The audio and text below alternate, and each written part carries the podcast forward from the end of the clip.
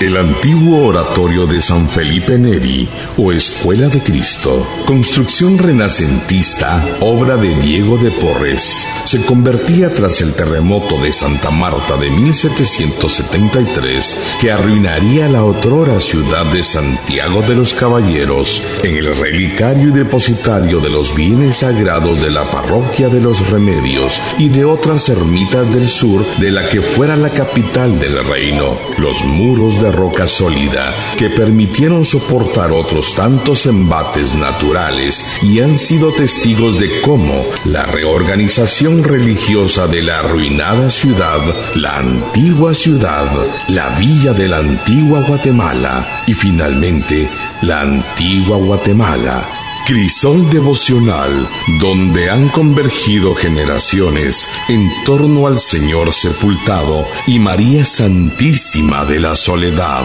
La Escuela de Cristo, historia viva que se ha forjado junto con la emérita ciudad, patrimonio de la humanidad, allá a la vera de la calle de la amargura o de los pasos. Cada Viernes Santo se rememoran la crucifixión, el descendimiento y el santo entierro de nuestro Señor, acompañado de la más hermosa imagen de nuestra Santa Madre. Escuela de Cristo, fervor, historia y tradición.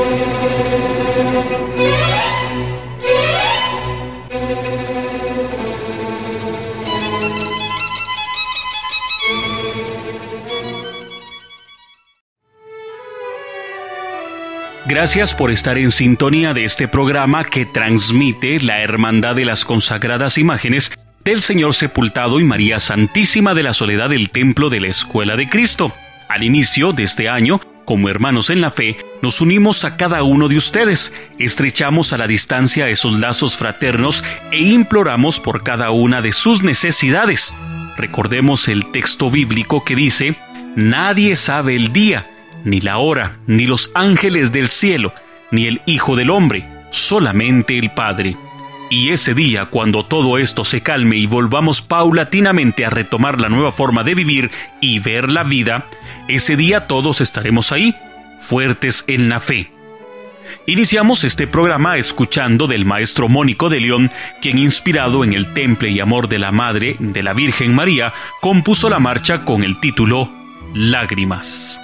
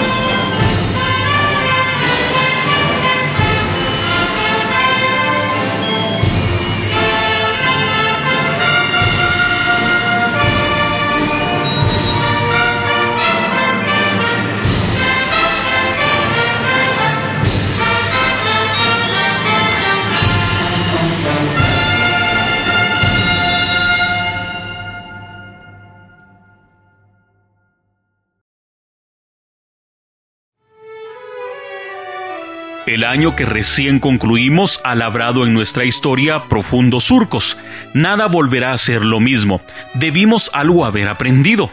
Muchos se han adelantado a la vida eterna, dejando vacíos en familias. Nada es eterno, solamente Dios, y Dios es amor. En el año de 1975, Jesús de la Merced de la Nueva Guatemala de la Asunción sobresalía sobre la catequesis del adorno procesional de aquel Viernes Santo, la cual nos dejaba un mensaje que decía, ¿estáis preparados? Solo meses después el país sufría la catástrofe del terremoto que devastó gran parte del territorio nacional, dejando una huella de más de 23 mil fallecidos y otros tantos miles de heridos y damnificados. Como en otras tantas veces, los abuelos y consejas comentaban en los albergues, en las casas aún en pie y en los sitios temporales de habitación que Jesús de la Merced había avisado y no le habíamos entendido.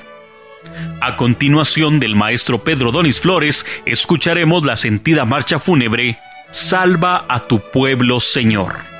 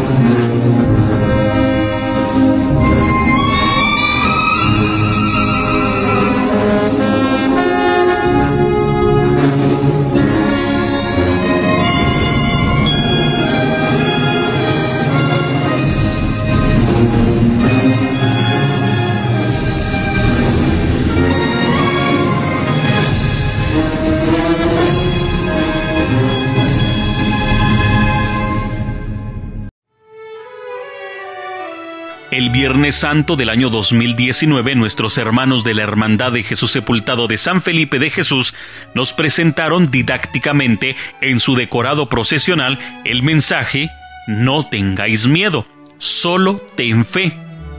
Proféticos o no, casualidad o coincidencia, el segundo domingo de la cuaresma del año 2020 se nos anunciaba el cortejo procesional conmemorativo de Jesús Nazareno de la Merced, por cumplirse 300 años de jurarlo como patrón contra pestes y calamidades.